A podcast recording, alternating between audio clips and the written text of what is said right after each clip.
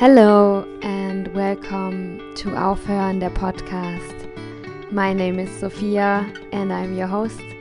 And this is about the intersection of spirituality, business, and feminism.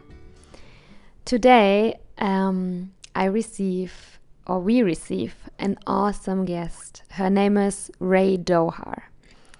Before we start, and before I tell you a bit what you're gonna uh, learn here, I want you to know that there is so much wisdom in this podcast. I want to ask you to fully show up with your brain oxygenated and an alert mind. Do not use this and as entertainment, but as education.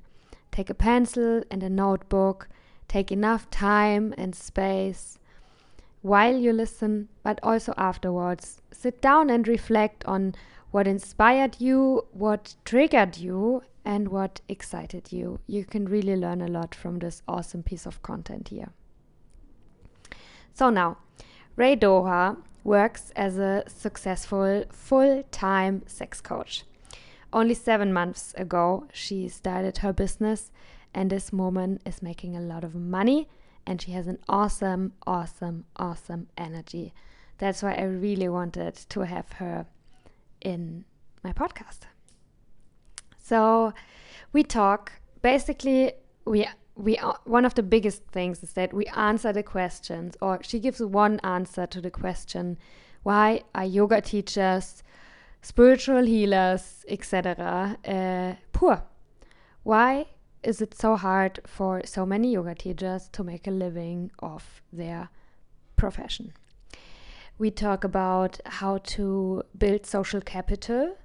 We demystify overnight success. We talk about organ organic engagement strategies and what makes good social media content. Um, we talk about how to build relationships and why that matters for your business. We talk about self worth, integrity, and excellence. We talk about self confidence because that's the one thing that inspires me the most about Ray is how fierce she is to be herself how fully she shows up as this wild woman that she is. We talk about vulnerability um, and about the blurry border between vulnerability and oversharing. Um, and also, she gives a shortcut to multiple six figures. So yes, there are really, uh, it's it's a really inspiring conversation, and um, I hope you enjoyed it a lot. Okay, we're recording. cool. Welcome to my podcast. Um, it's a German name actually. It's called Aufhören. That means quitting. Uh, Aufhören der Podcast because I, I started it in a moment where I also quit a lot of things. So that's why it's called like this. And and yeah, welcome, Ray Doha. Is that correct? Yeah, that's me. I love your name. I love your black bikini. I love your mug, and I love uh, that you. and I love that uh, we got to know each other somehow. That we are in the same like women's community, and yeah, that now you're here and you're ready to talk to me and uh, to have my listeners hear some of your experiences and some of your wisdom. I'm really happy too. This is very serendipitous. It's very cool. All right. So, um, I would like to know from you uh, what do you do and why do you do it? okay. Um, gee. I um, I help individuals um, select their sexual expression from the realm of quantum possibility versus continuing to perform their sexual expression from the options that society gave them. Mm-hmm. Nice, nice, nice. I love that you said that you bring in the quantum field, that you bring in infinite possibilities, and you do mm. the. I mean, I I hear you speaking uh, in the internet uh, in an amazing Facebook group. Um, yeah. So uh, and sometimes you also name this as a sex coach if you want to put a label on it. No? Sure, I'm a sex coach. I'm a sex coach. Yes. How yes. did you become a sex coach? you know, um, I I now I tell this story um, of what actually happened. And the truth is, it's not the story that I think people want to hear. Um, I don't have my PhD from a prestigious school in sexology or, or psychology or sexual behavior. Um, I did not join a tantric cult. Uh, I was not initiated by a master in a cave. Um, I had a lot of sex with a lot of people and eventually I decided that I didn't need anyone else's permission to take up space doing what I loved and doing what I was really good at, which was helping people heal their relationship to sex, to food, and to their bodies. And so that's it. if I would ever hire a sex coach, it definitely needs to be a person who had a lot of sex. I would never hire someone who had no. I mean, so. I mean, you know, I liken it to like if you were to go to the to the like if you were to climb K two, right? It's like somebody is going to help you climb that mountain, right? And maybe there is this guy and he has his phd in south asian you know geology studies. Um, but there's also the sherpa in flip-flops who never went to high school but he's done it. He's climbed this mountain a thousand times and it's like really who do you want? No no no I think that like uh, intellectual acquisition of knowledge, it's it's actually really important um, but it's not everything without without embodiment without um, this is what it is right? A lot of people ask the difference between therapy and coaching and there are many and i'm a big fan of therapy. I, i'm not suggesting that coaching is certainly not an alternative to therapy. But when you're a therapist i mean from the from the professional standpoint when you're a therapist you're leveraging your education. And when you're a coach you're leveraging that you are the embodiment of your experience. Yeah. yeah. And so, you know, they're they're different they're different jobs that offer different things for different people. Yeah. Um I think it's a really interesting topic sex, sexuality, the quantum field. How do we know what we want? What's going on with my body? um, but uh, today we would like to focus a bit more on like the whole business side nah? because that's mm-hmm. also what i'm really curious to explore more with this podcast like how people create their jobs from their experience nah? and that's somehow also what what you did nah? you didn't study it it was not your plan but there was a moment where you decided so i'm going to take this space now because i allow myself to to share what I know I can. Um, yeah. When when was that? When just from this is my seventh month in business, and it has been my full time job since day one. And um, I now I, I now out earn double triple my income that I've ever had before. So I'm very very fortunate. Nice. What did you do before? Did you come from uh, a, regular job? no. Um, I went to university for acting. Uh, I was a voiceover actor for several years, and then I ended up having a yoga studio in Vietnam. So I ran a yoga studio for five years in a nice little city called Saigon. It's not little; it's like millions of people. But um, yeah, I lived in Saigon, or sometimes it's called Ho Chi Minh City, mm-hmm. for five years, and I had a yoga studio. Wow. And how, how was your experience uh, having the yoga studio, building, running the yoga studio? That also fell in my lap. You know, really what happens in my life is like I see something that doesn't work and then I realize that I want to stop complaining and and want to start serving, you know? I thought that yoga wasn't happening in a way that I wanted to see it. I felt like the community aspect was so important to so many and yet I could go into most studios in the city and no one knew each other, no one knew their their names, no one, you know, I wanted a space that it's like if you're going to teach a group class, it needs to be a celebratory environment. Otherwise, what is the purpose? I was so tired of going to studios that the group class was like, we're all having our private experience in this one meter, you know, piece of this room together. Because then what am I paying for?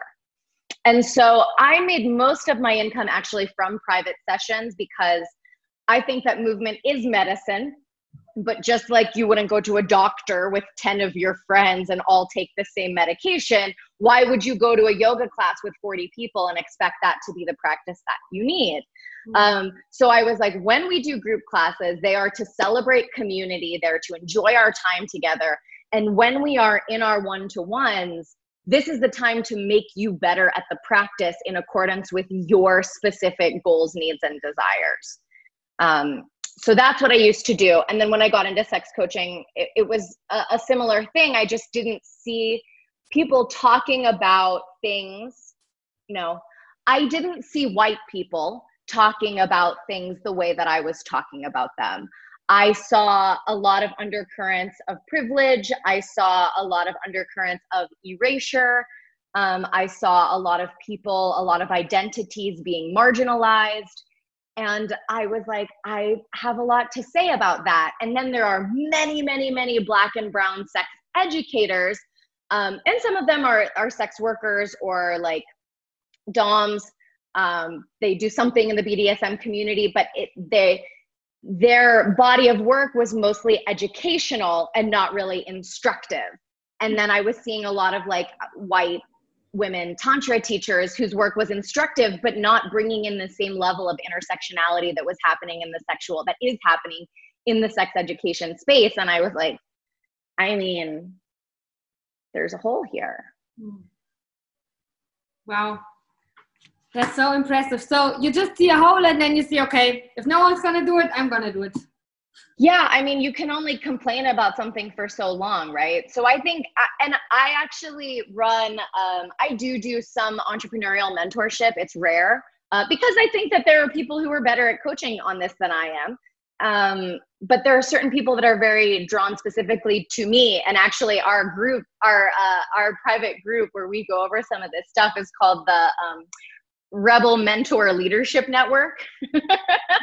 and I think that you know anyone who's like me archetypally like energetically if you are a rebel if you're a disruptor um if you waste all of your energy rebelling against something you never get to like be what you are. And so i think it's really important right? Like if any listeners are like oh i really want to do this but i don't know how. I really wanted this. Is if, if you notice yourself complaining about something all the time mm-hmm. um that's for you and instead of wasting your energy doubting yourself and imploding on yourself, see it for the opportunity that it is because, like, you're not guaranteed, none of us is guaranteed more inspiration. And if you're hearing the call, answer the phone. Mm-hmm. Don't complain that it's a noisy ring. Oh, I love that you say that. I feel like so many people uh, are searching for their purpose that's a word that I hear so often, and I'm always like, what does everybody have with their purpose? Like, why does it matter even? And and yeah, why is it so hard for people to find a purpose? And I find it really beautiful what you what you just said that maybe you know forget about the purpose. It puts a lot of pressure. Just whatever right. you feel your energy is drawn towards to that can also be expressed in the form of complaining Go right sometimes that is your purpose but if you have all of these doubts, if you have all these limiting beliefs, like you're not going to see, like, bitch, if you knew what your purpose was, you'd already be living it, right? And this is what I love about coaching is that it answers the question, so now what? Mm-hmm. And so if you're looking at your life and you're like, I really want a purpose and I don't have one, you can keep telling that story and complaining, woe is me, I don't have a purpose. Or you can wake up and answer, so now what? okay so i don't i don't have an obvious purpose. Where can i look next? And i think like where you look next is like what are you complaining about? Oh nice. Yeah yeah yeah. So, um, and and like very practically, that you woke up one one day and you thought, okay, I've complained enough about the lack of these kind of sex educators and coaches that I uh-huh. So I'm gonna be one now. What did you do next? What were the first steps to like set up your business? What were maybe also uh, failures you made that led you to be smarter now? So maybe you can give a shortcut to someone else. Um, yeah. How, the how foundation of everything is relationship. I engaged in an organic way on the social media platform that I felt drawn to at the time, which was Instagram, for years without this is the thing that I think a lot of people discredit is I had social capital and not because I was like cool or famous or had any kind of influence because I was a real fucking person on the internet for years. And what actually happened was I created a friendship with um, a woman who is a fairly well known poet on Instagram. And she had um, a digestive issue. And I was like, I can help you. And she was like, I'm kind of looking for like a nutritionist. And like, I dropped out of my nutrition program. So I don't get to call myself a nutritionist. And I was like, fair enough, but like, let me just, let me just talk this through with you. And because I had engaged selflessly on the internet for years and years and years, because I made my life about relationships, she trusted me. She hired me. In five weeks, her problem was gone. And I realized, like, I'm great at this. And she was like, I would like for you to do a takeover on my Instagram. And I was like, okay. So I did. I got three private clients from that and 12 other people who wanted to work with me. And in 10 days, I launched my first group course. So I want to acknowledge the privilege and the luck and the timing, but also so many people are waiting for their quote unquote break. They're waiting for something to be handed to them. But I reached out to thousands of people for years with no expectation at all. And then the one time that it paid off, I got my fucking ass in gear and I built a business that I didn't know how to make with no money, with very little time, with no resources because I understood the opportunity for what it was. So we all get breaks in this life at some point. Um, but again, right, I think that myth of the overnight success, it's easy to look at it and be like, well, she had that handed to her. Um, but I didn't. I chose to reach out and build relationships with people when I had nothing to offer other than my energy and my presence. And I chose to show up and, and show that I was a real person and be treated like a real person. And to this day, now I have an assistant who actually helps me do this.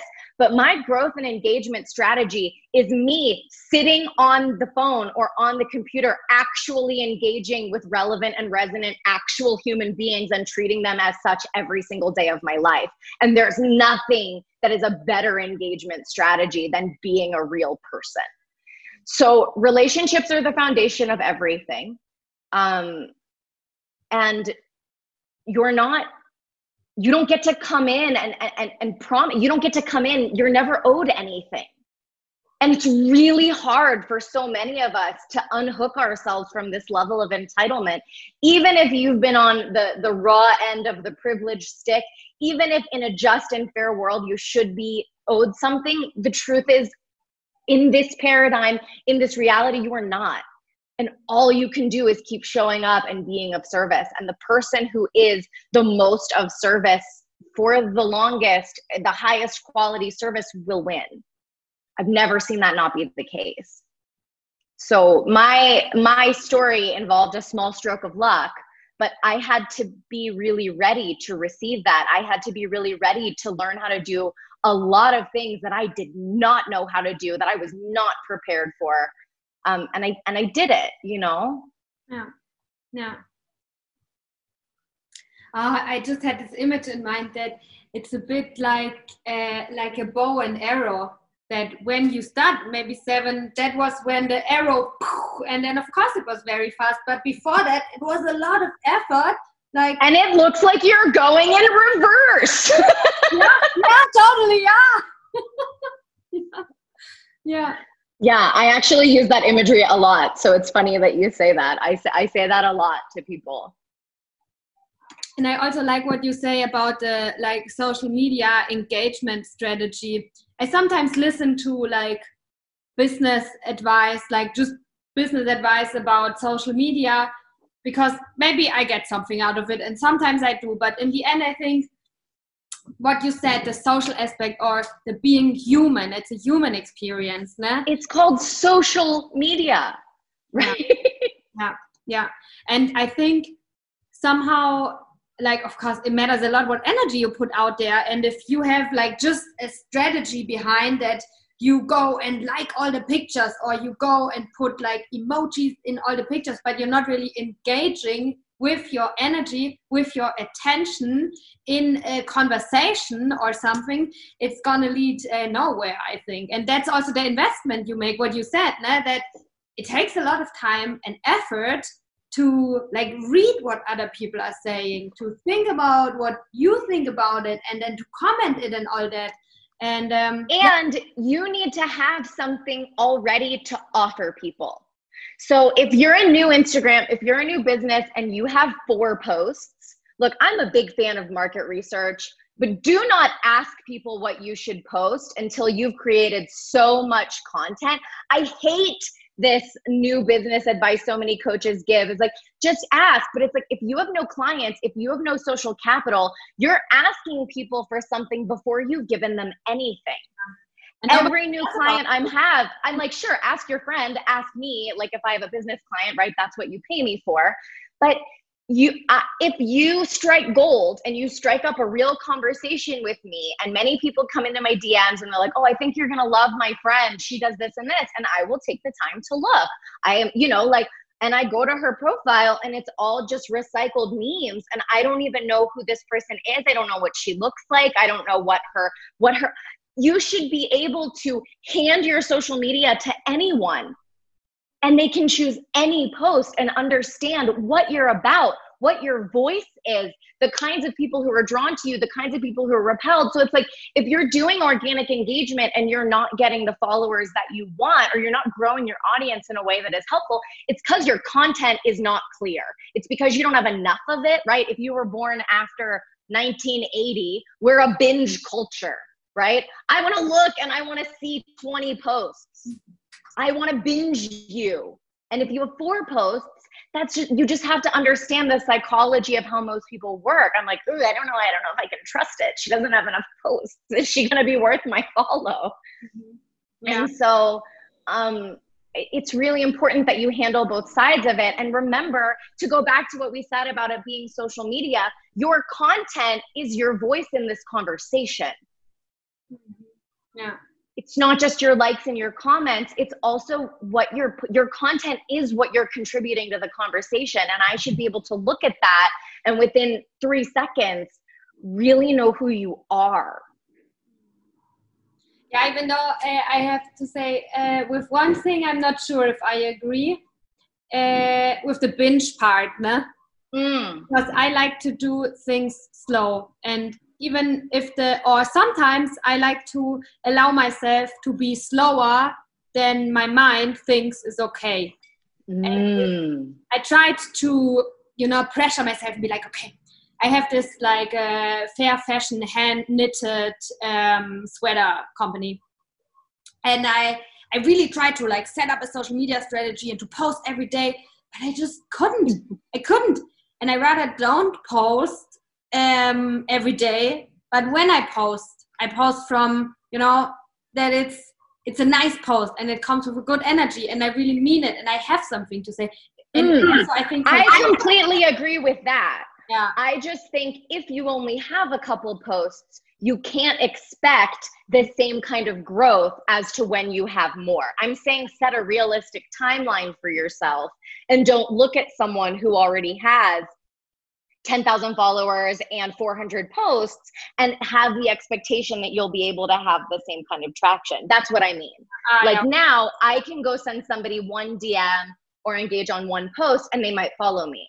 But in the beginning, maybe I would have had to do that five or six times and really offer a, a, genuine because they don't they can't look at my profile and see who I am. I completely agree. Um, holding yourself to a posting schedule before you're really ready, before your message is really cl- like it's not. You're right. You're just going to put out fast fashion content, right? Like yeah. fast food kind of content. But I think you have to be realistic about at what level are other people re- then you have to be willing to put out more in comments likes dms and like relationship if you have less to offer in terms of your content marketing yeah in the end also maybe what you're saying is there's no shortcuts there's no strategy doesn't mean that you can you can cheat no mm. and then i'm curious to know like because that's also my approach a bit you know sometimes i and i think i'm doing the same on instagram that you used to do you know? I just like now it's slowly a bit more coming to a shape like what i do that i know oh my god that's what i have to offer and i'm preparing some like things to actually sell and stuff but it was a long time just me saying my opinion about things that matter to me, asking other people, hey, what do you think? And going around on Instagram saying, hey, I think you are cool, you are cool, wow, I love you, and just like this, ne? And uh, sometimes I also think a lot like, fuck the algorithm. I don't care. Like, I'm not gonna be a slave to the algorithm. Mm. like, I have Guru Jagat in mind, of course. Let uh, success surrender to you. Let you never surrender to success and that's why also you know who knows if i mean now tiktok is also cool and maybe instagram will be gone in in half a year mm-hmm. we don't know maybe something else will be there so i also like to be drawn to where i feel pleasure what i enjoy because i know that i can do this good and right now or not every day but most of the days i enjoy sharing an insta story or just well, talking, me and my face on the phone. I enjoy it. I like this. And that's why I do it. I think though it's really important that when you take it's it's really important to note this when you take the mindset of fuck the algorithm, you actually override the algorithm. Because the entire purpose of the algorithm is to keep people on the apps longer. Mm-hmm. And as a viewer, what is going to keep me on the app longer? The fact that you put out specific content at a specific time or the fact that you showed up in alignment, right? Alignment will trump strategy any day. Yeah. Ideally, you want both, right? Like, but if you if you're going to choose one, yeah. what is the point of being like I'm really passionate to share now, but the peak hour is in 90 minutes? Well, I might not want to share in night, right? Do you so it's the function of the algorithm. Now you can go point by point and take issue with certain things you don't like but the function of the algorithm is to keep people on social media. And if you can just keep that mindset it will always work for you mm-hmm. right? Like don't you want pe- don't i want people in my facebook group all day liking and commenting on each other's posts? And all that it reminds me to do is that okay if it's just getting louder and it's just getting more complex I just need to get clearer and more excellent at what I do. It invites me to get better. And isn't that what we want? Yeah. Yeah. Yeah, totally. That's what I want. to just like keep getting better. and underneath the sort of like tactics which you hinted at, right? Instagram could go away tomorrow. And if it did, I would not worry for a second because I didn't waste all of my time obsessing over the specificity of Instagram. I invested my time and energy in learning timeless sort of principles about how to have relationships how to sell things, how to market. Like these things will never change. They'll just adjust slightly to the platform. And I think you touched on something really important about being like, this is what I'm good at, this is what I'm passionate about. If there's anything that I think is a, a shortcut, know exactly what you bring to the table and get really good at that. You can hit six figures, multiple six figures just off of Instagram stories just I I launched my first course. Like I said, I got 12 people in 10 days just off of Instagram stories. Hmm. I didn't know how to I actually I actually can do coding. I learned when we were kids, but I don't have good visual taste. So I can make a website uh, and I have, but but it's not it's not really what I'm good at, right? Hmm. I know that I'm a better writer than most people and I'm a very captivating speaker. Hmm. And so I focus on getting in front of the people and being this. Mm-hmm. If you're a really shy person and you trip over your words, but you're great at putting things into an email, build your mailing list. If it scares you to be on camera, but you love speaking, make a podcast. If you don't like doing either of those things, but you have great ideas, make a bulleted fucking list people will resonate with your truth. So do if you do if you are starting a business, you don't have any money, you don't have you can't afford a coach, you can't afford a team, do what you're really good at and do a lot of it. Ride that train to six figures and then hire people so you never have to do the shit you don't want to do again. If there's a shortcut, I think it's that. Yeah. I love what you're saying. It's so important to know yourself, to know what you're good at, and also to know what you're not good at. And it, I think also a complete coaching mindset that you have. Now. And by the way, I'm also a life coach. I have um, a certificate.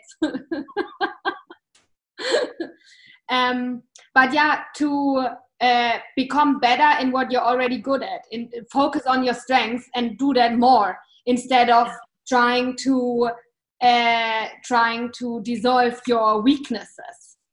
Yes. focus on what you're not good at. But many people do this. I, I think i also sometimes do it. Of course everybody does it but it's it's uh, not as fun well there's a time for okay so i'll use an example from my own coaching strategy mostly in coaching a lot of the way that people it's changing it's changing as you know um, but a way that a lot of people see coaching is like start where you are and grow to where you're going and my strategy is start with the field of quantum possibility, pick anything you want, and we'll get there.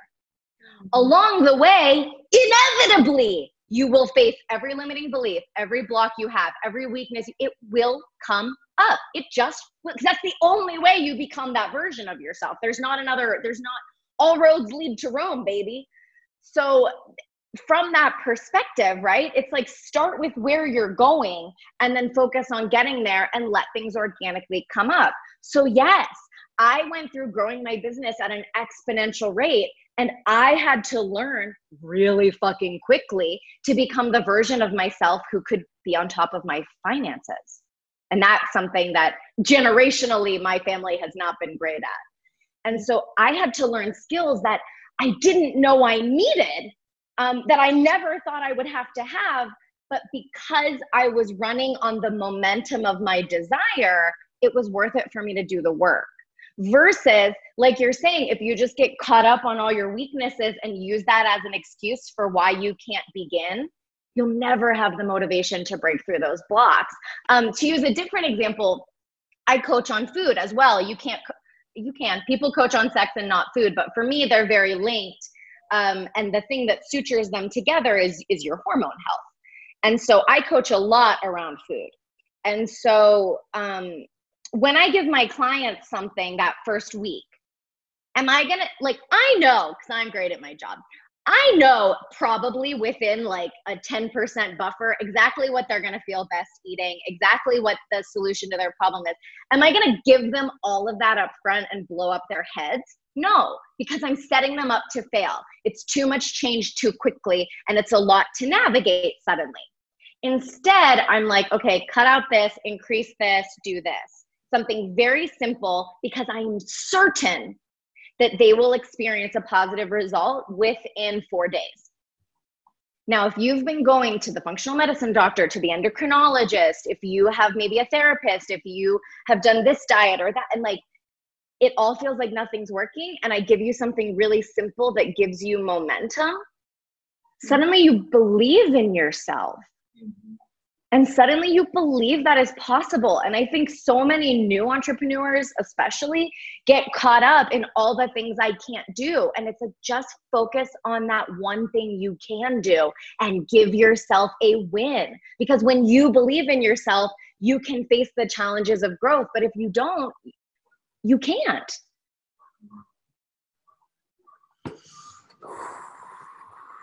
am I being too much? Am I oh. am I too intense?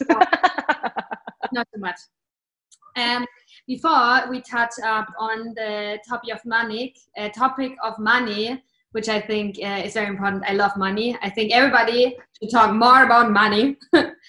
um, because you mentioned now several times uh, relationships are so important, né? and um, I mean that's also what sex is about a lot, né? Um, can you give if you I mean, just what you're doing, what you're doing all the time. Né? What is the the thing that's maybe the the what you just described, what you sometimes give your clients for the food topic? What yeah. can that be for relationship for most of the people? Now, when someone is now listening who's self-employed, starting an own business, or just alive, um, and they feel like, yes, okay, I want to improve my relationships. Like, what's the one puzzle piece that can break the pattern that you see is happening very often that's getting wrong in relationships? Mm, okay. Okay. Uh, like romantic, like romantic relationships. Um, doesn't matter. Is there a difference? Um, yeah. No, actually, but I'm going to use the example of romantic relationships. Mm-hmm. What we do when we're dating doesn't prepare us to maintain a long term relationship at all. Mm-hmm. What you did in your corporate job or what you did working for someone else does not prepare you for the work of entrepreneurship at all. Mm-hmm. They're the same. You're right. They're, they're not different. But I'll use the romantic example. You get on Tinder, you swipe, swipe, swipe, you send some messages, you hide a part of yourself. You, I'm going to use a cis hetero example where I'm a woman and it's a man, but uh, it can be, that's just an example.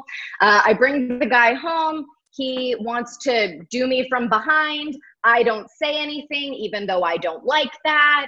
And I play my porn star self and I play the greatest hits and I sublimate my needs and I do what he thinks I should do. And then I am disappointed. And then one day when I'm done with this, I wake up and I want a partner to meet all of my needs and I want a partner to understand exactly what I'm looking for and I want a partner who is my equal in every way and I want and I have no fucking idea what that looks like or how to communicate that without sounding like a troll. So I think the biggest problem that we're facing, or ma- masturbation, I talk about this a lot in my Facebook group. If you're masturbating and you spend 90 seconds on yourself at the end of a long, hard day, how is that preparing you for the kind of sex that you want to be having with a partner? Yeah how many women I, again using a cis example um, we are both women but how many women say oh he rushes with me. He doesn't take his time with me. He never tries anything new. Well if i were a fly on the wall while you were doing it with yourself what would i see? Would i see that you spent so much time with yourself? Would i see that you were trying new things all the time? Would i see that you treated yourself like a queen? So then what can we really expect from others and so I guess whatever relationship it is, your family, your your um, sexual partners, your job, that your your colleagues, whatever, is like think about that quantum field of possibility and what you want, and then ask yourself, am I practicing that now? Am I preparing for that now? Because if you're not, you're setting yourself up for a lot of extra work. Because hmm. you'll never have any of that without becoming the version of yourself who can be in the having of it. Hmm. And I think that's kind of the big okay. So, what I always say to my clients is like, if you want to have a quantum shift, you have to shift into the quantum. which means that you're always living in the eternal present moment, which means that I can practice anything now. I can feel anything now. And from that place, you're so it's so much easier to see new opportunities and it's also so much easier for you to handle them when they come into your life. Mm. It's also I call this the paradigm uh, within my clients. I call this the paradigm of uh, achieving versus becoming. If you are obsessed with and validated by the achieving, anything you achieve, you can lose. Maybe you do find that perfect partner. And, you know, touch wood, I hope, you know, blessed be to them, but maybe they pass, right? We don't know. Maybe you do achieve that amazing job and then your company restructures or COVID happens, like at the time of this recording, and suddenly you don't have that amazing job. And anything that you achieve, if that's where your self worth goes, when you lose it, you'll be destroyed. Shifting to the quantum means living in the version of yourself who is in the becoming of having that which you desire. Which is to say, it's devastating for me to lose a partner. It's so sad for for of course like the, i mean like a death but also a relationship to transition or like a breakup of course it's devastating to maybe lose a client or if i lost everything tomorrow i have become the version of myself whose life is abundant whose life is full of love whose life is full of resonance and while i would really mourn and grieve the loss of everything it wouldn't rattle my worth. Yeah. Makes sense. Ah, it's so beautiful. I cannot wait to quote you. Thank you. I love being quoted. oh, you said so many things, and I was in my mind repeating it slowly to really like burn it into. yeah, and but I guess that also translates into into business um, that the way is that we embody what we want to become now and in every moment so it's about becoming and not achieving and i think this word achieving uh, it, i think it sounds awful. And people act like they're not interested in achieving but the truth is like that's still where your self-worth is. Mm-hmm. it, you're right. Conceptually like always achieve it's like something else is always outside of me. Something else you know the big spiritual daddy in the sky telling me that i was a good girl. And mm. like eventually you have to not need that if you want any level of impact. Or you can have all of it but you would be like that person right? Like if you if you're focused on achieving and not becoming i could hand you a million dollars right now. Now, of course, if you haven't become the one who can be with a million dollars, you'll make bad investments, you'll blow it all, or you can have it, but you'll be that hoarder that's so scared of losing it that you never enjoy what you have. And then, what was the purpose of the achievement if not to feel pleasure and joy and gratitude and love for the having of it? Yeah. So yeah, you can still like get things by achieving. And what does it mean? Yeah, but the actual achievement should always be that you became the person who could achieve it. and I think especially if you have a large female audience, um, again, not to make generalizations, but it, it is a pattern that I see. A lot of women um, are not motivated by achievement. Mm-hmm. And so they're like, oh, well, that's why I can't have a business, or this just isn't for me because you have to be obsessed with making money, or you have no. It's so much more exciting to think about becoming the version of yourself who has made that money, becoming the version of yourself who has done these things, who has had this impact, who has created these products or services. That's the interesting work. I don't think many heart centered people are, are excited by achieving. And I think that's why so many of them don't start. And they continue to feed these narratives of money is the root of all evil. And if you're if you have any power at all, you'll just be you'll just contribute to oppression. It's it's not, it's empirically false. Yeah.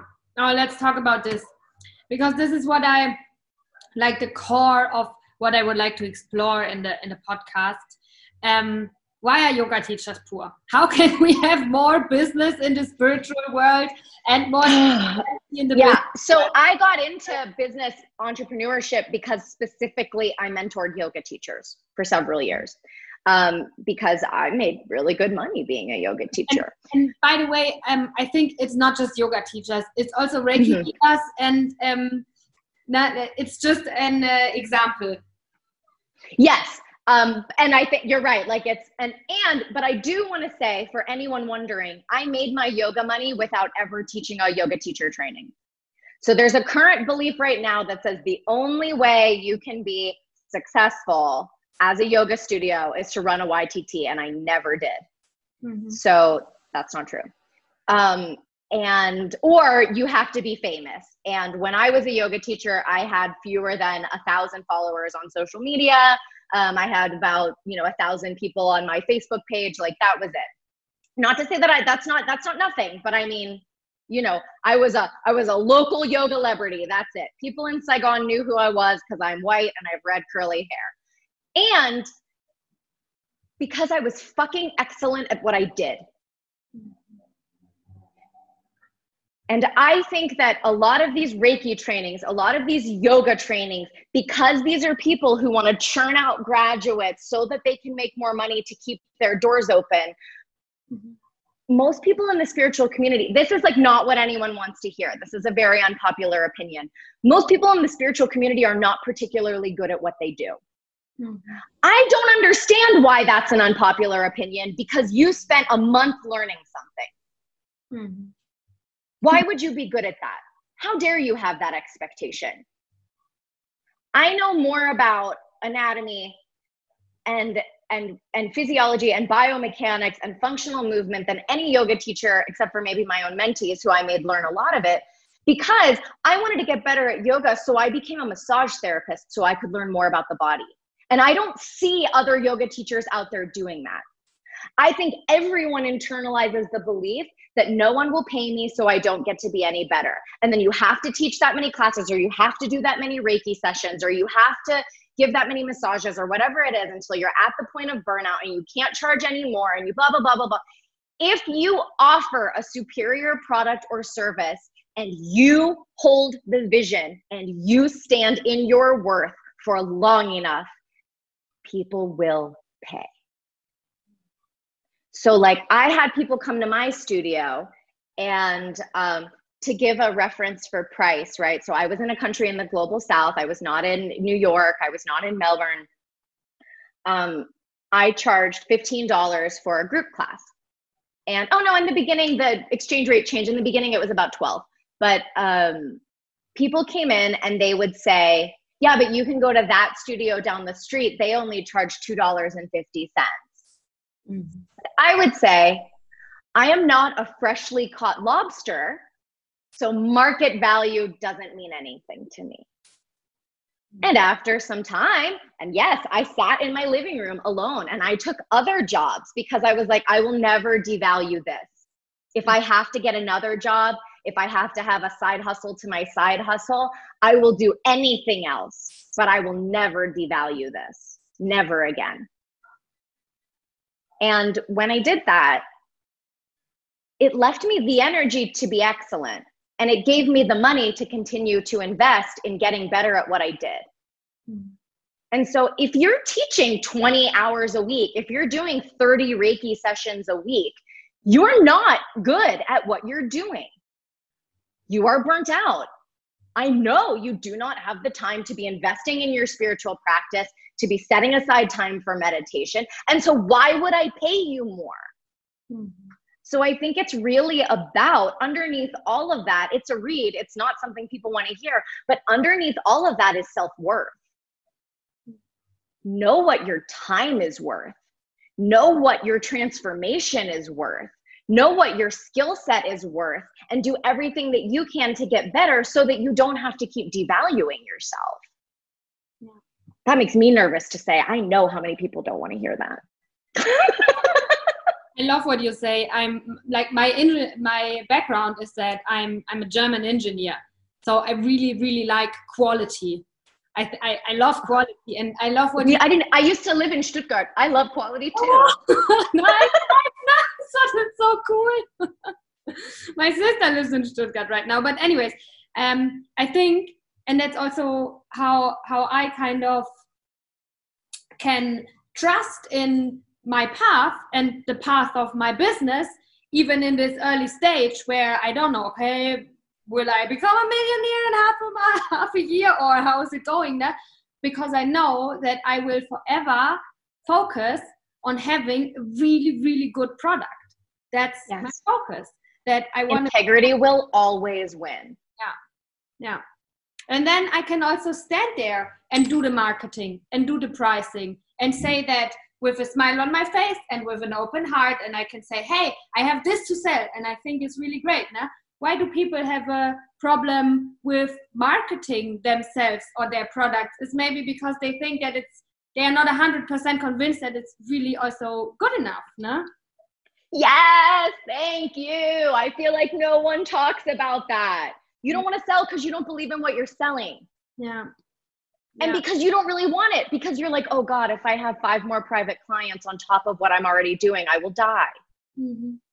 yeah and maybe here we can also turn the conversation into something a bit more like soft it's not saying that these are all like shit people no? certainly like um, they are hard-led uh, humans uh, more than and, and i think mm. it's great qualities to have and i think uh, the solution out of it can be way more soft than we think. Mm. It's actually listening to what you need and what you want and being like gentle with yourself, fulfilling your dream. And mm, I also love this aspect you mentioned many times. It's a bit uh, patience.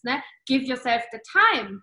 Uh, of course, after one yoga teaching, no, but then find a way. How can you do a second yoga teaching? What else do you like? Can you combine yoga with something else like how can you make it happen and yeah. then so uh, putting the ego aside and either being okay with having a little less money as long as you're learning or uh, having another job maybe no this that having less money while you're learning the problem with this is that yoga teachers etc in the spiritual community don't treat their business like it's a business mm-hmm why would you expect to spend 100% of your income in your business in the first year? I pay myself now like a $1,000 a month. Yeah. And the rest of my money goes into my business. Yeah. And, I think that there is this belief that it's like, oh, I work so hard, I should get to have this money. If you treat yourself like an actual business, mm-hmm. that's not when they start cutting the check, right? like that's not that's not a sustainable strategy and of course in the beginning when you're really only making enough to live um, you as you said you have a choice either you're investing more time in getting better at something um, and then investing more money and ha- investing other time in having like a another job or you're investing more time in getting better at something and you're ha- having less because you're investing more money in it. You know you ha- you have to accept that that's the truth. Yeah. Yeah. And that might make and if you're doing that and being gentle with yourself then you have to be realistic about what that timeline is. And that's like what's wrong with that hmm. yeah and also there it's um it's about becoming and that's a process nah? so uh, can you enjoy that's what I'm asking or what I am practicing right now is also to to have this humbleness and to enjoy where I am now. It's okay that today I mean I wake up and I feel like I'm becoming this and that's why I'm super excited but I'm not yet I did not became the right. uh, the my podcast is not yet the um, most well-known podcast in Germany around spirituality and business. But I think I'm becoming it, and while I am becoming this, I have a lot of fun holding that vision. Also, there's something they always say: another level, another devil. Like every time you grow yourself, you'll have a different kind of problem. You'll have to become a different version of yourself. But also, every level of your business there's something that is so sweet that will go away. Mm. Like I knew when my that first couple years in yoga, had I if I kept my studio, like there would be a day that I wouldn't know every single person. Mm-hmm. There would be a day that I, I wouldn't know every single person's goal, that I'd be like, oh, your shoulder's tight today. Like there's so much sweetness in that. Mm-hmm. There will be right now, I'm I'm transitioning into the day where I do not respond to every single message I receive by myself. Now we're very transparent about when that's happening, but I don't have every single interaction to myself. And there's a part of me that that grieves that. Mm-hmm. Yeah. And in every step of the becoming, you mourn the loss of what was. And so when you're in the having of that version of yourself, like find the sweetness. Like you said, right? Like the soon it's it's just going to be wild and there's going to be so many applications and people are going to be begging you to be on the, the podcast and there's going to be this long queue and you're going to have to have all maybe have advertisements and maybe have a strategy and maybe now we can't talk about this because we had too many people who and it's like such a blessing to know that like it won't be this way forever and i should really do what i can to enjoy it now. Yeah yeah. And i think you also uh, touched on something very important that i think is also uh, maybe one of the reasons why yoga teachers are poor yoga teachers being xyz um, and that's that they lower the prices they lower the standard. And i i've worked in the fashion industry and there i i experienced how shit it is when the own the whole industry cuts the branch they are sitting on. Yes. And and that's what i you know i hope that in the future like um, energy workers healers people who really work with their heart and put all their energy in where they at now with a client or with a product with whatever nah, that they are also the ones who get the most money. But then it's it's again what you said nah, that we have to be that now already and also say right. oh, i'm not going to work for free. I'm not going to give a free instagram yoga class because everyone is doing it. If you want to join my yoga class it's 10 euros. Yeah. I completely agree. I mean, it's it it ha- unfortunately it starts with you. Yeah. In order to ch- anytime somebody's talking about, for example, the algorithm or the industry or the market or the economy, all of these things are made up of by people. I mean, the algorithm is based on human behavior, and everything else is the economy is people, right? Like you can't continue to live like there's this nameless, faceless power that dictates to you your worth. Mm-hmm. Yeah. And I used to tell people because people would call my studio and be like, Do you give away a first class free? And I would be like, What's your job? I'm a dermatologist. Do you give free consults to your patients for their first time? No. Okay, I'll see you. Bring $15. Like, so much of it is just what is expected or now unfortunately. I do still deal with some level of harassment some level of usually men coming into my dms and giving me really intimate shares about their lives or kind of like flirting with me. And i have to remember that like if i were a doctor they wouldn't do this. They mm-hmm. wouldn't you know also friend price if you're an entrepreneur you'll go through the phase oh can i have friend price to which I always say, Yeah, you want to pay me double because you're my friend? like, who's the friend here? Right? Like, who's yeah. being the good friend here? Like, what do I owe you as my friend? Yeah. So I just think all of it starts with you, and you can't you can't let society or the market or the economy or the whatever dictate what you're worth, what your products are worth, what your time is worth. And if you just keep showing up with integrity and excellence and you're really unwilling to compromise in that, people get on board. Yeah. Oh, I love that. I love our conversation. I really feel like uh, I'm on I'm on my way and I'm on the right path. I, I want to continue. and uh, I guess I have like a personal question. So, Ooh. you're so confident um, or you seem very confident. Né? So I have two questions. Like one is, why are you so confident? Like what do you do? you have a great affirmation. You look in the mirror and you say ten times, "I'm amazing." No. And, and um, also, and and this maybe also touches on your answer. I'm sure that you're not always so confident, and you also have um, moments where you feel insecure. And I would be very uh, curious um, and very happy if you would like to share with us, like, how do you navigate moments where you feel insecurity? How do you transform your insecurity into the radiance that you are having? um, growing up, I was bullied a lot. Mm-hmm. A lot. I mean, now, like these kids' parents would like be facing charges. Like it was bad. I was bullied. I was harassed. I was like physically assaulted. Like I was bullied a lot. Um, and I, for me personally, learned from a very young age that I needed to be myself more than I needed to be liked. Now, as an adult, there is a social justice component to this. There's an identity component to it, especially in the United States. I know your, your listeners have certainly a different construct of gender and racial identity, and globally it's very fluid. But specifically in the United States, white women get to have um, all of the privilege of whiteness and none of the like aggression associated with maleness and so, like, we're sugar and spice and everything nice, and we get our self worth from our likability.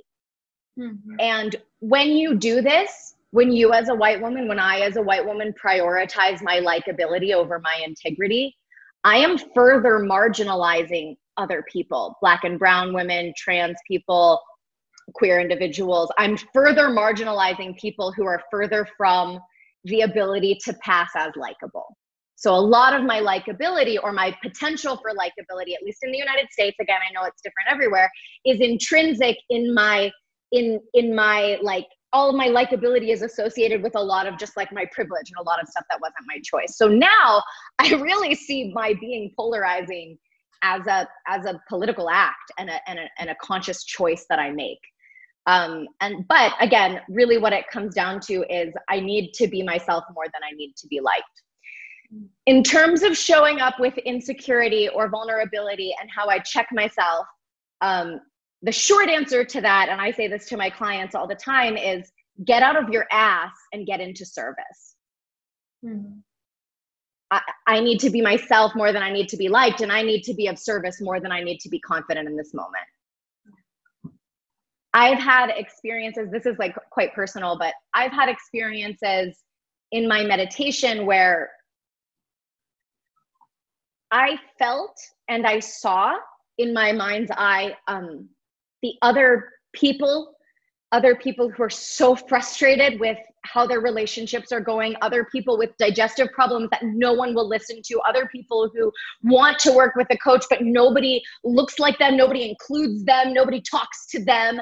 And I felt these people almost praying me or wishing me or calling me into being. I felt all of these people waiting for someone to answer to this. And like when I'm feeling like shit and when I'm feeling insecure, when my face is broken out and when I don't know what to say, like I think about that. And I, I think like somebody needs to hear what I have to say more than I need to hide my face and not say it. Um, and then the last thing is like get support. I've had the same best friend since I was nine years old. And I have a very intimate circle of people in I, I will completely fall apart in front of. Mm-hmm. I have my core group of people. I also pay people. I've had the same life coach for six years. I also have a business coach.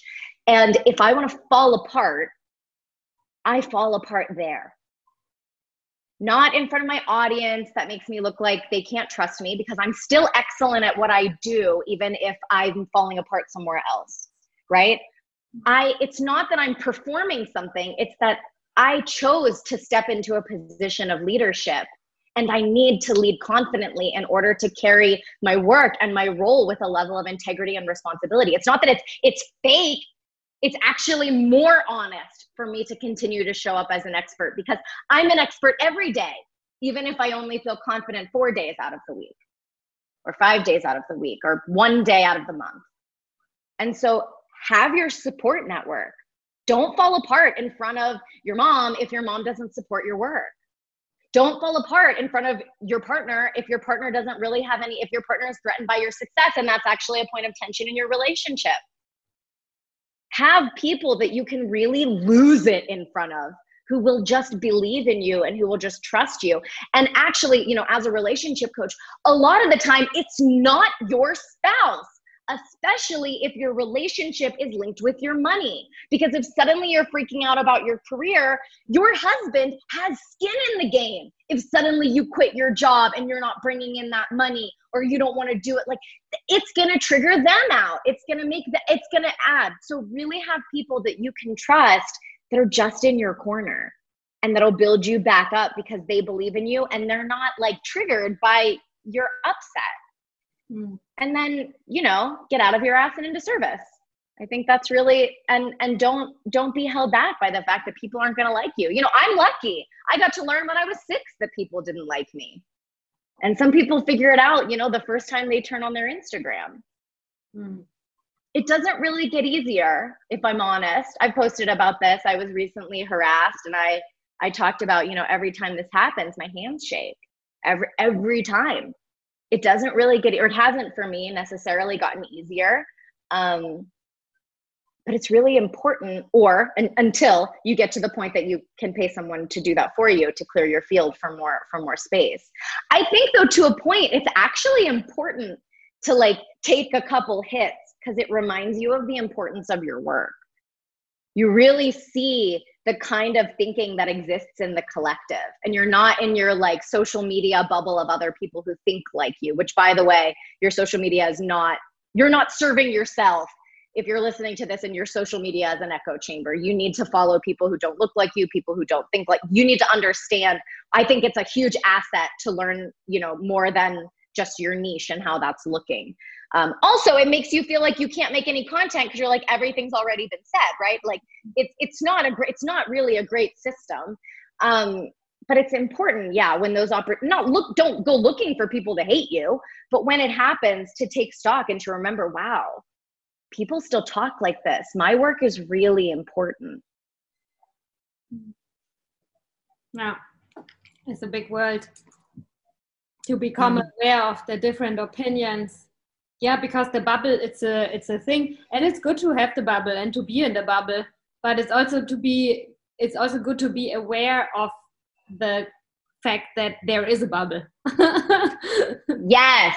Again i mean i'm not following like white supremacy gun groups or something like that but like i'm following other people who share positive and constructive content it's just not necessarily like geared toward me Mm-hmm. And so, yeah, I think we're saying the same thing. It's like keep your vibe high, but like diversify what you're looking at yeah. so that it doesn't become an echo chamber. And I love also what you said with, um, I think Brené Brown uh, talks about it sometimes that the, the, the fine line and the balance between vulnerability and oversharing. Mm. Mm. Share your who somebody said this and i don't remember who. It's uh share your scars and not your wounds right? When you can make a lesson from it when that becomes of value right? If you're running a business your social media is not about you it's about your clients. It's about your customers. It's about your patients depending on what your your job is. And so it's like when you can turn that personal experience into something of value for them by all means share it. It humanizes you. But if you fall apart in front of everyone, we're just watching and seeing, oh, I can't really I can't really trust her. Like she doesn't really have her shit together. I don't like if I came into my doctor's again, holding yourself to that to that standard. If I came into my doctor's office and she broke down and started crying in front of me, I would be like, "Oh, wow, like this isn't really what I was mm-hmm. what I was here for." Mm-hmm. Um, and I guess the last piece, I keep this, I say this all the time, I keep it on a post it note in front of my window that I see every day. Um, and I say this a lot, and it's really meta, uh, it's really medicine for me to remember it is that nobody who's judging you is doing more than you. Mm. Yeah.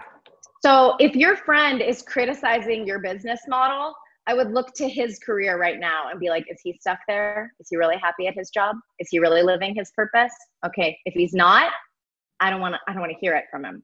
If your mom is criticizing your relationship, you know, look to her marriage. Not saying she's not happy in her marriage, but like, do I want what she has? Hmm. No, then I need not to listen.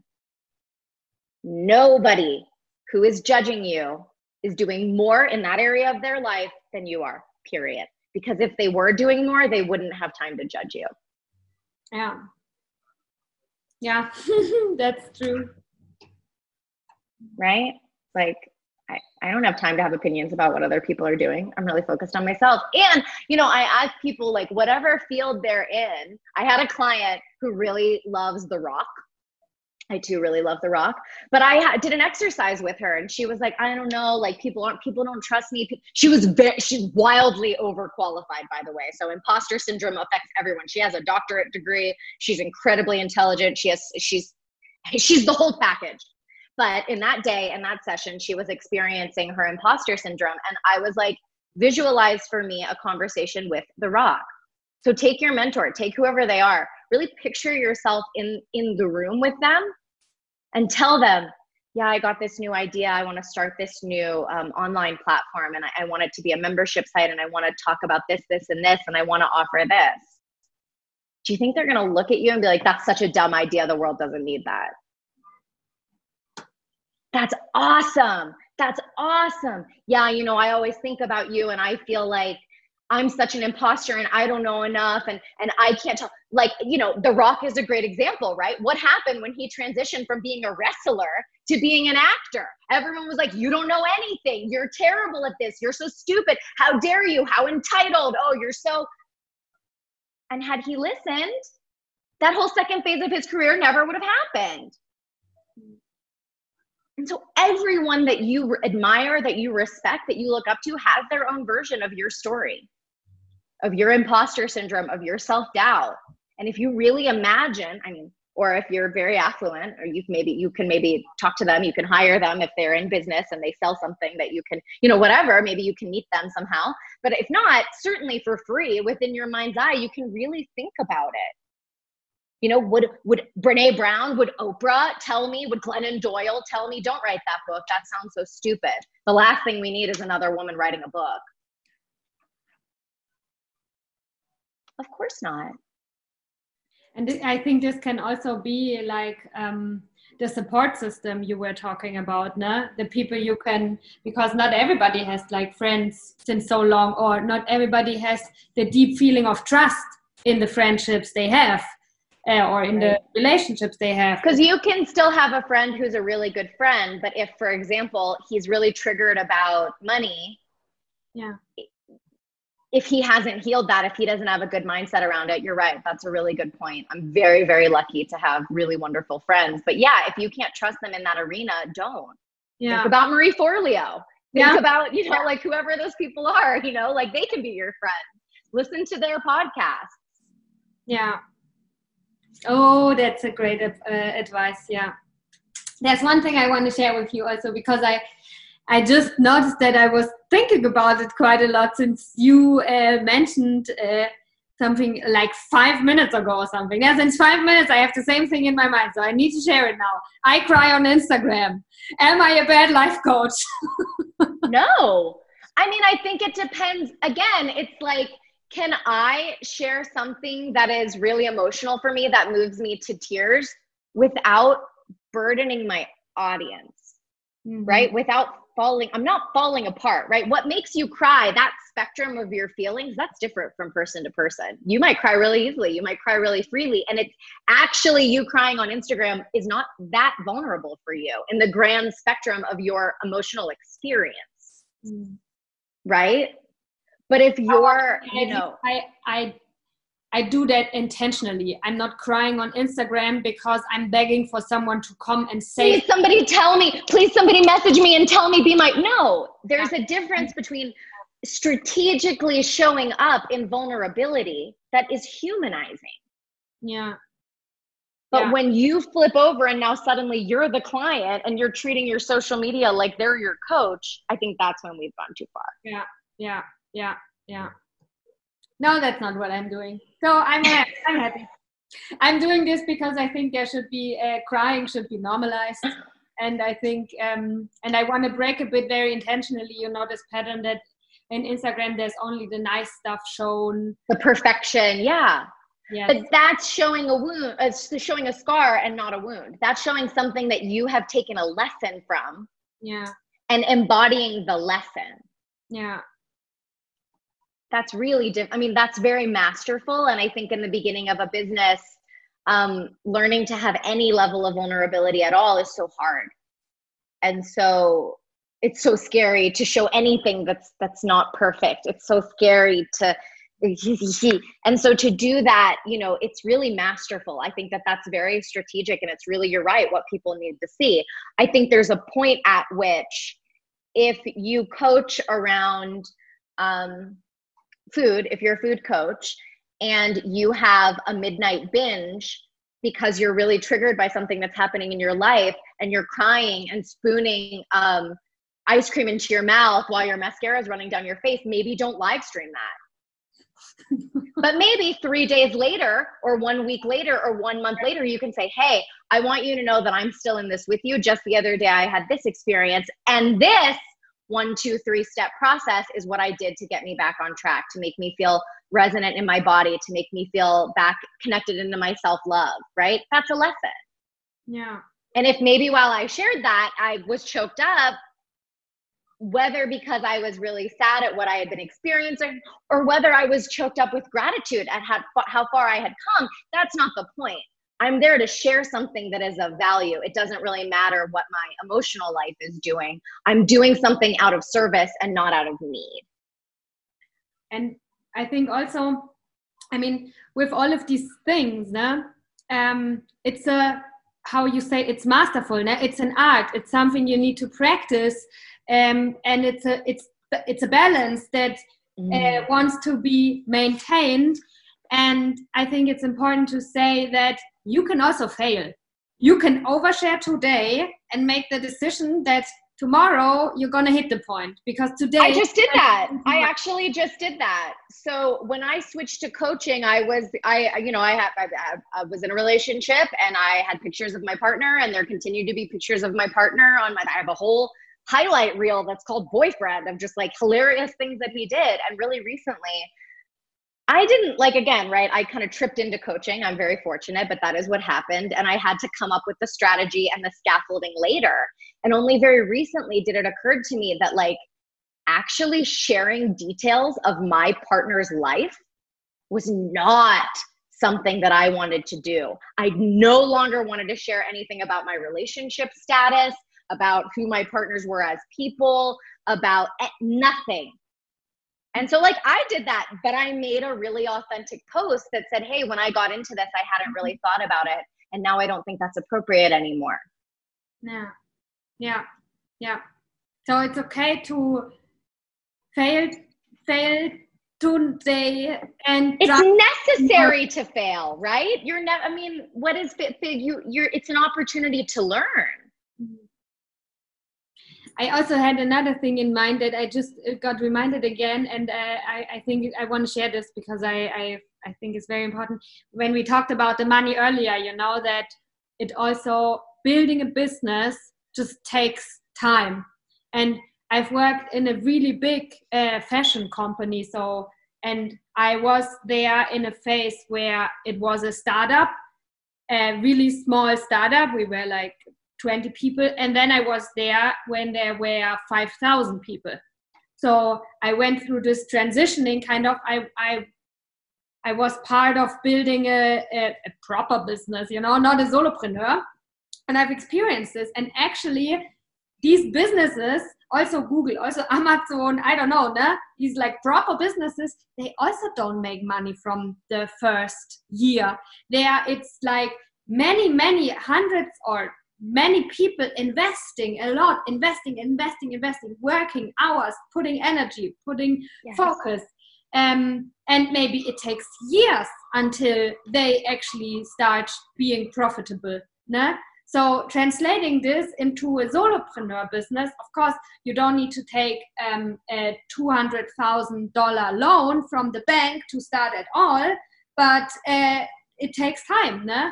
Also in the in, uh, in in business it takes time that that I, I just had this uh, idea and I never thought about it in that way that actually every business takes a while until it's profitable.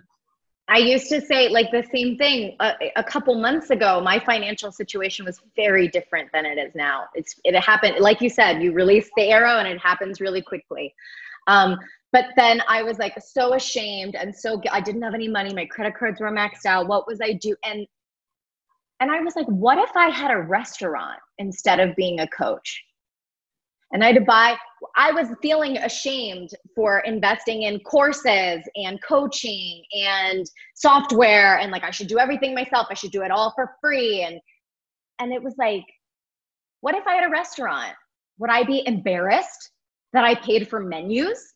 That I bought in fruit and vegetables, that I bought chairs? Would I expect to be making tons of money when almost no one had reviewed me when I'm four months into my business? yeah. that's that's wild mm-hmm. yeah and i also want to say i never i think it's never too late to start a new business i know i don't want to i don't think anyone is too old um, right now i'm 33 i'm still pretty young right but i started my last business at 26 i started my last business at 25 or 26 and what that means for me is su- it's such a big difference in terms of what I can actually handle. My business coach is 25 and we talk about this a lot because as you said it takes time. And if you're 23, that might mean that it takes 16 hours out of a day. If you're 33, it might take 4 hours a day for several weeks, months or years. And that's not only okay. I mean you can't run yourself to this is what we were saying about the the healers and the spiritual community. You can't run yourself to overwhelm and expect to be excellent. Yeah. you really can't. Are you going to have to do some things you don't want to do? Sometimes when i'm sending you know i still to protect the privacy of my clients i still send the recordings out myself not an assistant nobody on my team does that i do it and you know at the end of a day of client calls do I really want to sit there and write out all of those emails and all of those questions? And I'm like, no. So sometimes, yeah, I have to do a little bit more than I want to do for that day. I'm not saying, you know, be some princess that never gets uncomfortable. Um, but I, I, you know, age ain't nothing but a number, but like where you are in your life and how you feel and how you can manage your energy, like that plays an important part. And I think it's really, it's, it's really powerful to know that about yourself. Similar to we were saying know what you bring to the table. Also know your limitations. And sometimes you don't get to have your pick right? If it's your first year in coaching you don't know anyone you didn't have an audience you didn't have like you might not get to say like i don't start like i personally me ray dohar i don't start working until 11 and i stop at around 5 i do work six days a week to be fair to be fully transparent but those are the hours in which i work and i rarely go outside of that but when i was starting if a client couldn't see me until eight o'clock at night, I did that. When I was starting, I would give people free coaching in exchange for testimonial. I actually didn't. I no, I didn't do that. It, it was never necessary for me. If I'm completely honest, it, it wasn't. Um, but I have coached clients to, if they felt called to do that. Um, if you're in the beginning and it's like you want to do an extended payment plan or somebody's not going to pay you or somebody's not going to pay you as much so that they can have it you can have a testimonial like i don't want to say never do that because i also think like getting you know kind of too entitled too soon like know your worth but also like have know your community like know your you got to know both. You have to have a, a self-awareness of, of what where you are. Um, and i don't you know this is really hard because i also see a lot of new entrepreneurs that are like i'm a social media consultant and you have 216 followers on instagram. And it's like okay well i'm probably not going to invest 10 grand in you right now because i I don't see what you can. I mean, maybe this person has a portfolio. Maybe they had a corporate portfolio and they can leverage that, and that that's fine. That's maybe you know I used to work for Coca Cola or I used to you know fine. Um, but I think yeah, it, it's important to have both. Really know what you bring to the table. Really know what your limitations are, and really understand the amount of leverage you have within your industry, and just be realistic about all of those things. And if that means it's going to take you eight years to make your first six figures, that's you know, better late than never, right? Like, wh- who's going to turn their nose up at a hundred thousand dollars?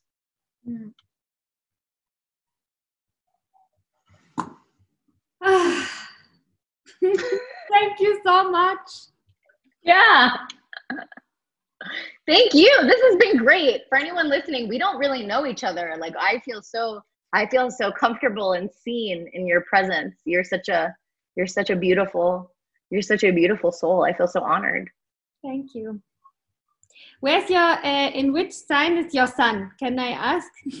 oh, yeah. I'm a Capricorn sun, Virgo moon. Okay. So, yes, everything in my life is organized by color. Oh, sorry. The connection was just a bit.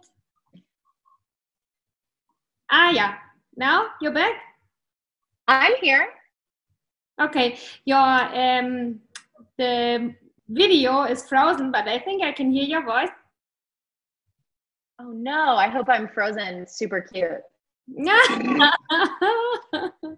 yeah, it's getting better, I think. Um, I guess okay. it's a sign to uh, slowly uh, come to an end. Um, and but before, I would like to ask a question that I ask everybody, and I would like to know. Um, I mean, maybe naja, I just asked, ne? So the question is, oh,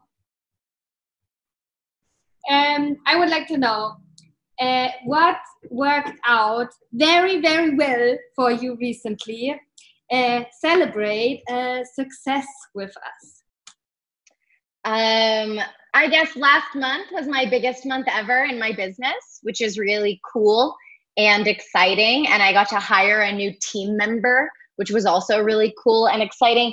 And actually, what I'm working on right now with my coach is practicing celebrating myself. So that's great. nice. Yeah. That's amazing. Before we wrap it up, is there anything you feel um, is worth sharing? Like, do you think we I mean, we talked about so many things, but this is there right? I was like, I have not shut up for two hours. Oh my goodness! That's why I invited you. so true. There's something else on your heart you think that um that uh, wants to be shared. Yeah. No, it's such a pleasure to be here. It's such an honor to be here. Thank you so much. Yeah, thank you so much for coming. I'm I'm so inspired, and I'm sure for everybody who's gonna listen, like this is such a great uh, piece of content. Thank you so much for for coming and for yeah trusting me. Yeah. All right, and uh, we of course we will put everything in the show notes, nah? If people want to hear you talking even more, they can join your Instagram. They can maybe join your Facebook group. I don't know if they are open or how they can. Yeah, my Wild Embodiment is my Facebook experience where we talk about reimagining all things sex and relationships. So I do, you know, a couple live streams in there a week. Um, I don't know when this will be published, but um, we are soon going to be doing a five day challenge, five days to magnetic sexual confidence. Um, I'm always in there though. You know, I'm a real live person who's always in there uh, commenting. We play a lot of games. We play Never Have I Ever. We play Truth or Dare. Um, it's a really fun, incredibly active Facebook group because I think sex and relationships, it's very hard for people to talk about, and a lot of the discourse is very heavy.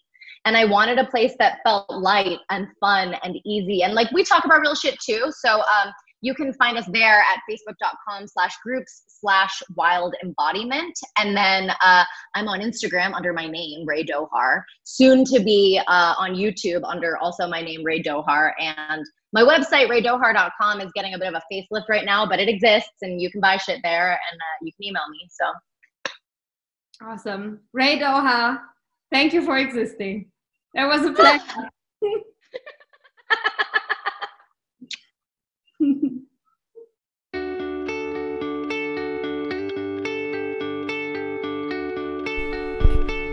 Thank you very much for listening to this podcast.